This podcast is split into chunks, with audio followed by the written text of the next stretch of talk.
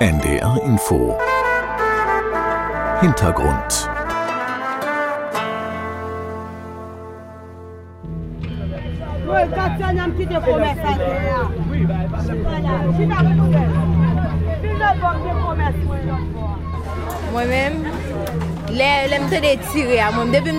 Wann auch immer ich Schüsse höre, bin ich alarmiert. Wir waren zu dritt in unserer Wohnung. Mein Mann, mein Sohn und ich. Wir haben uns die Sachen geschnappt, die wir in dem Moment gefunden haben und sind geflüchtet. Die Schüsse kamen bedrohlich nahe, erinnert sich die junge Frau. Es hörte gar nicht mehr auf. Sie heißt Whitner. Ihren kompletten Namen möchte sie nicht nennen. Es war Sonntagnachmittag, als die Gang in unseren Stadtteil eingedrungen ist. Sie haben wild um sich geschossen. Einige Nachbarn wurden getötet. So schnell sie können, läuft die Familie Richtung Stadtzentrum von Haitis Hauptstadt Port-au-Prince, vorbei an brennenden Häusern, die die Bandenmitglieder angezündet haben. Der Rauch wabert auch noch Tage später über den ausgebrannten Mauern. Whitner und ihre Familie finden Zuflucht in einer Schule, nur 20 Minuten von ihrem Wohnviertel in Kafofei entfernt. Wirklich sicher sind sie auch dort nicht. Ich bin im sechsten Monat schwanger. Genau hier, wo ich sitze und koche, schlafe ich auch, auf dem nackten Fußboden. Wenn es regnet, dann wird alles nass. Nachts steigen die Leute über dich drüber, um zu ihrem Schlafplatz zu kommen. Und wenn es regnet, dann haben sie Dreck an den Schuhen. Es ist furchtbar hier zu sein, es ist unbeschreiblich. Die Regierung habe sich keinmal sehen lassen, sich noch nicht einmal zur Situation geäußert, ärgert sie sich. Es ist unerträglich heiß an diesem Tag. Auch nachts kühlt es kaum ab. Morgens, wenn Wiedner aufwacht, schwirren unzählige Fliegen um sie herum. Rund 1000 Menschen haben in der Schule Zuflucht gefunden. Richtige Toiletten gibt es nicht, die Latrinen sind voll. Sie müssen sich mit Tüten behelfen, erzählt sie. Müllberge stapeln sich vor dem Schulgebäude. Es riecht säuerlich nach gegorenem Abfall und Kot. Hunde wühlen nach Essensresten. Eine Müllabfuhr, ein funktionierendes Abfallsystem gibt es in Port-au-Prince nicht. Das, was in diesen Tagen im August in Kafofeu passiert ist, bezeichnet die haitianische Menschenrechtsorganisation RNDDH als Massaker. Mehr als 100 Bewohnerinnen und Bewohner seien getötet worden. Auch Fälle von Vergewaltigungen wurden dokumentiert, berichtet Rosi August. Sie und ihre Kollegen betreuen 87 Opfer, die sich entschlossen haben, ihre Fälle zur Anklage zu bringen.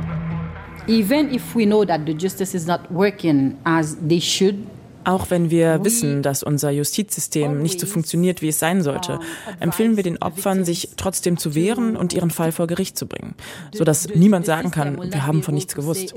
Deswegen arbeiten wir an diesen Fällen immer weiter. And this is why we keep um, investigating these cases and this is also why we keep taking these victims before the justice. Wegen ihrer Arbeit bekommt die Menschenrechtsorganisation Drohungen. Gegen das gusseiserne blaue Eingangstor wurde bereits geschossen. Mehrfach feuerten die Täter ab, die Einschussstellen sind deutlich sichtbar. Ein großes Problem sei, dass die Regierung selbst, aber auch die Opposition und der private Sektor die Gangs für ihre Zwecke unterstützen würden. Die Interessen der Eliten, Wählerstimmen, Macht und Einfluss sollen gewahrt werden.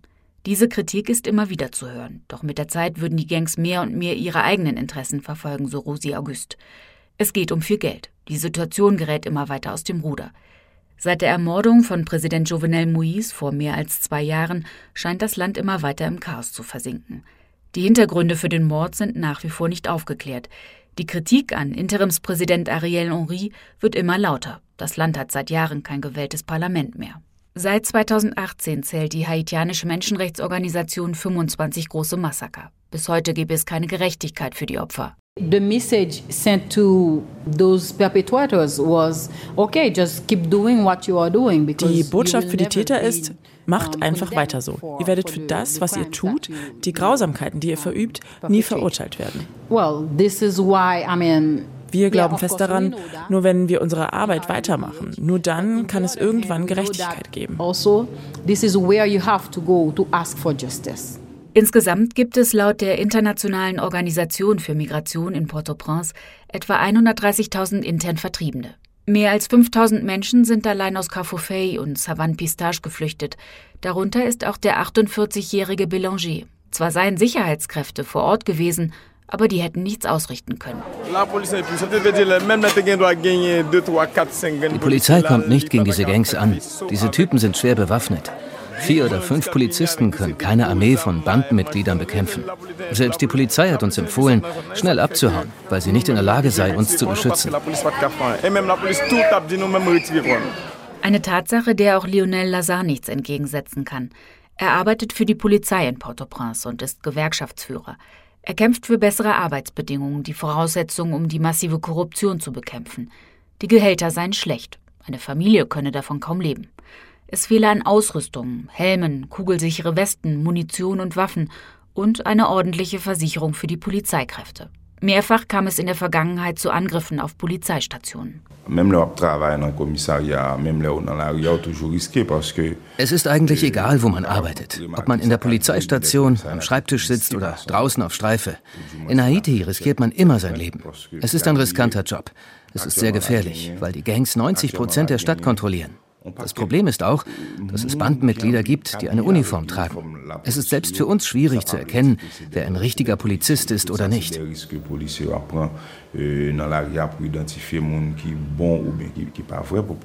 Er habe bereits viele Kollegen verloren, so der Polizist. Erst gestern einen guten Freund.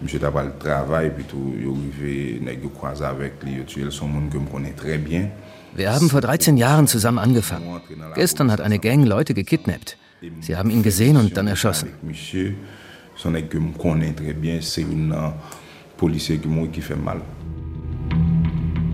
Die Korruption sei ein großes Problem. Teilweise kooperierten Polizeikräfte mit den Banden. Ein kleiner Fortschritt. Zu ihrem Grundgehalt bekommen Polizisten, die an Operationen gegen die Gangs beteiligt sind, neuerdings alle drei Monate einen Bonus. Was er von der internationalen Polizeimission unter der Führung der Kenianer halten soll, der vor wenigen Wochen der Sicherheitsrat der Vereinten Nationen zugestimmt hat, Lionel Lazar ist unentschieden. Was wir vor allen Dingen brauchen, ist bessere Ausrüstung, um überhaupt arbeiten zu können. Aber ich bin auch nicht gegen die internationale Polizeimission, wenn sie genau das machen, was ihre Aufgabe ist. Uns zu unterstützen, die Gangs zu entwaffnen. Ich hoffe also, dass sie Ausrüstung mitbringen, die sie uns am Ende auch dalassen.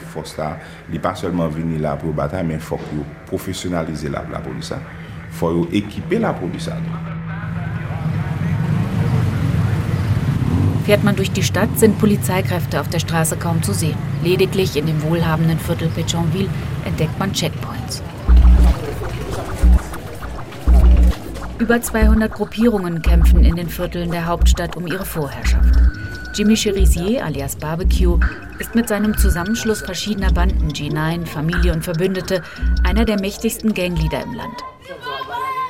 Zur Verabredung fährt er in einem weißen SUV in Delmasis, einem Armenviertel in Port-au-Prince vor.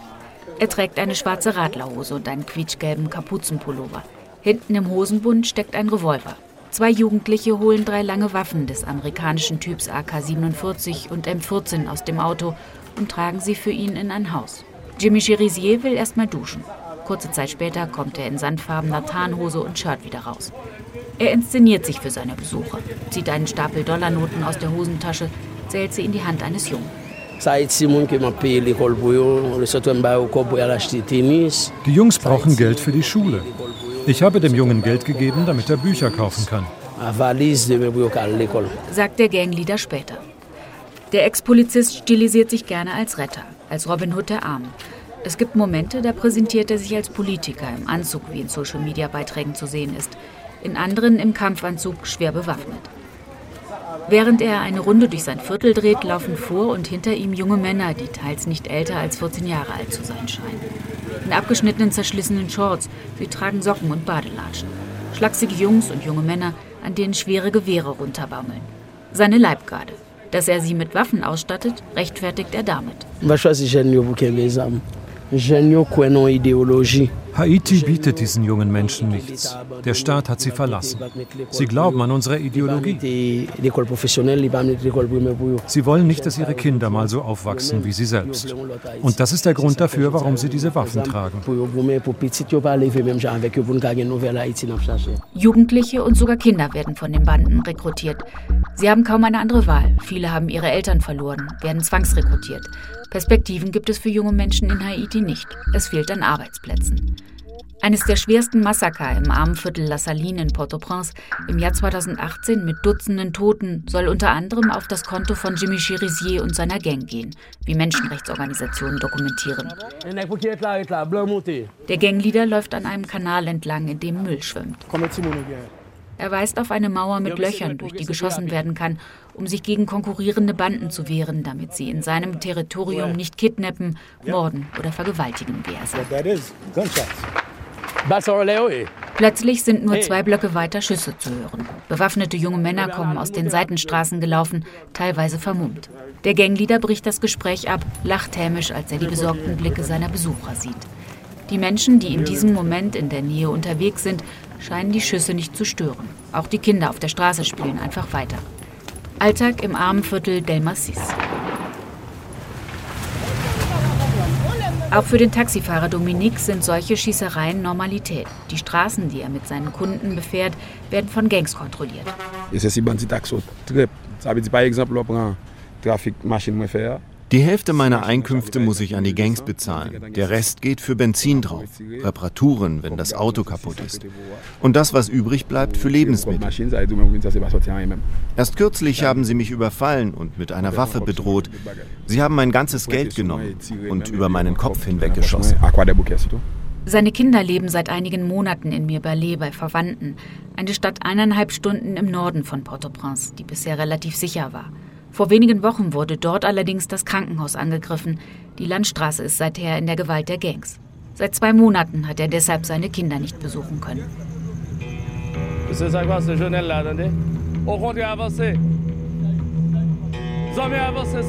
In Port-au-Prince sind die Wut und die Verzweiflung so groß, dass die Menschen angefangen haben, sich selbst zu wehren. Joseph Jonel baut abends, bevor er schlafen geht, gemeinsam mit Nachbarn eine Barrikade aus Bauschutt und Stämmen auf. Morgens um fünf räumt er sie wieder zur Seite, wie auch in diesem Moment. Es ist noch dunkel. Einige Bewohner machen sich bereits zu Fuß auf den Weg zur Arbeit.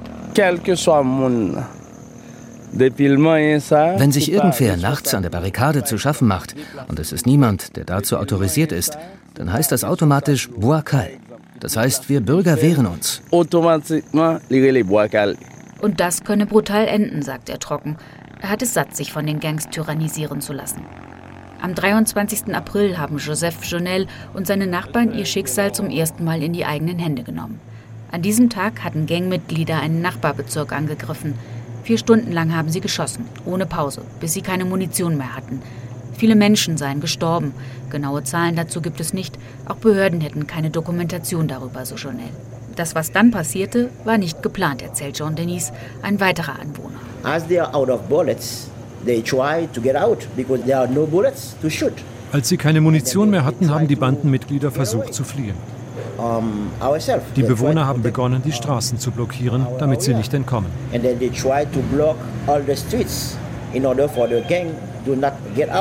14 Gangmitglieder werden an diesem Tag gelyncht, sagt Jean Denis.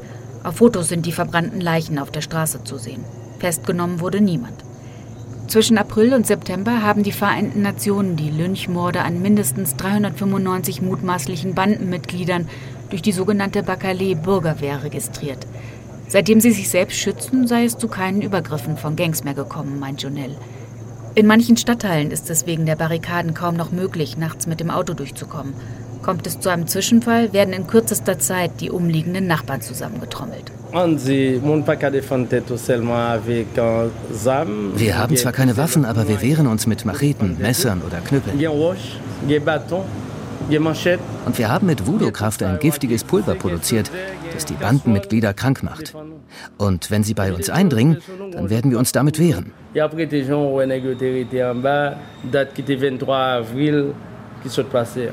Die Nachbarschaft sei bei den Gangs gefürchtet, versichert Joseph Jonel.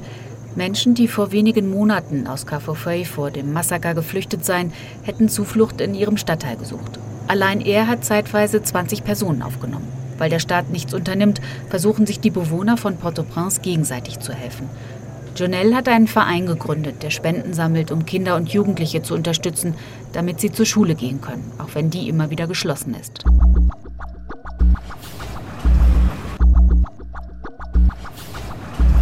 Port-au-Prince ist eingekesselt. Strategisch wichtige Straßen werden von den Gangs kontrolliert. Lebensmittel kommen nicht durch. Die Tankstellen können nicht mit Benzin beliefert werden. Das macht die Arbeit selbst für internationale Hilfsorganisationen schwer. Hilfsgüter können fast nur noch mit Hubschraubern transportiert werden. Alles andere ist zu gefährlich. Lokale Mitarbeiter trauen sich zeitweise nicht mehr zur Arbeit, haben Angst um ihre Kinder, wenn sie zur Schule gehen, wie der Leiter des Welternährungsprogrammes der Vereinten Nationen, Jean-Martin Bauer, berichtet.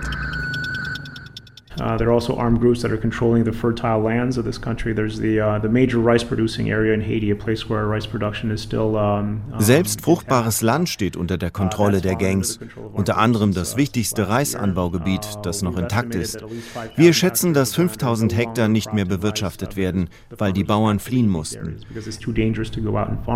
Ich habe mit Landwirten gesprochen, die mir berichtet haben, dass sie zwar anbauen, aber die Ernte nicht auf die Märkte bringen können, weil es zu gefährlich ist. Die Transporter kommen gar nicht mehr in ihre Dörfer. Uh, Und das bedeutet, dass die Lebensmittel knapp würden, so der Leiter des Welternährungsprogrammes. Das wiederum treibt die Preise für Nahrungsmittel für eine Mehrheit der Bevölkerung in unerschwingliche Höhen. Where we're at now, simply said, is that we're at the uh, in the worst crisis wir haben hier die schlimmste Krise seit dem schweren Erdbeben in 2010, bei dem mehr als 250.000 Menschen ums Leben gekommen sind. In diesem Jahr haben wir eine ebenso schwere humanitäre Krise. Laut UN-Angaben brauche fast die Hälfte der Bevölkerung Haitis humanitäre Hilfe, um sich ernähren zu können.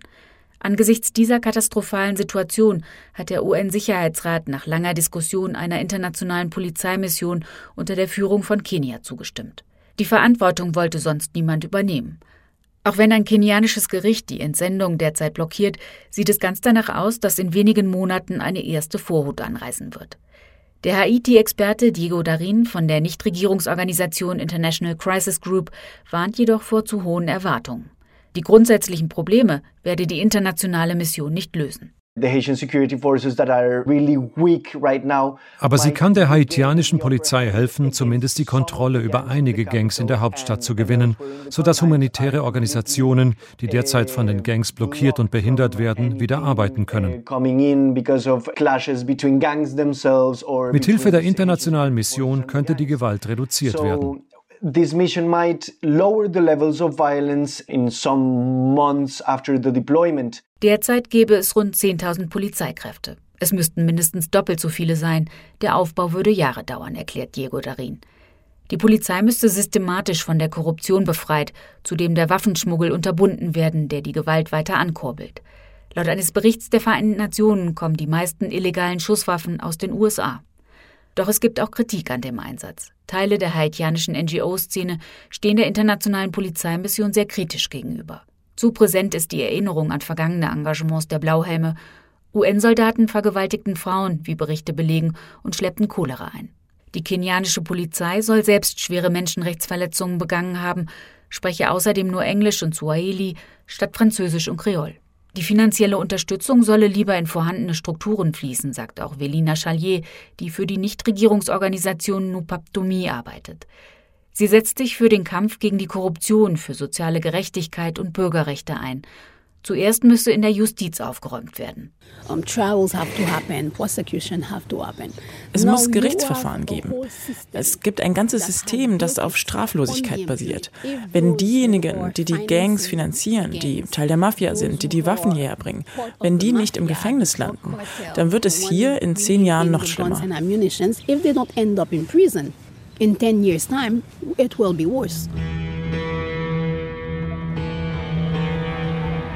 Haitianerinnen und Haitianer, die tagtäglich unmittelbar von der Gewalt der Gangs betroffen sind, winken ab. Hauptsache, es passiert irgendwas, sagen viele. Whitner, die aus ihrem Stadtteil flüchten musste, will einfach nur in ihr Haus zurück. Aber das ist von der Gang besetzt. Ich habe alles verloren. Ich musste alles zurücklassen. Und die Vorstellung, dass mein Baby hier zur Welt kommt, finde ich furchtbar. Wie kann ich gegen diese internationale Polizeimission sein? Ich will einfach nur einen normalen Alltag haben.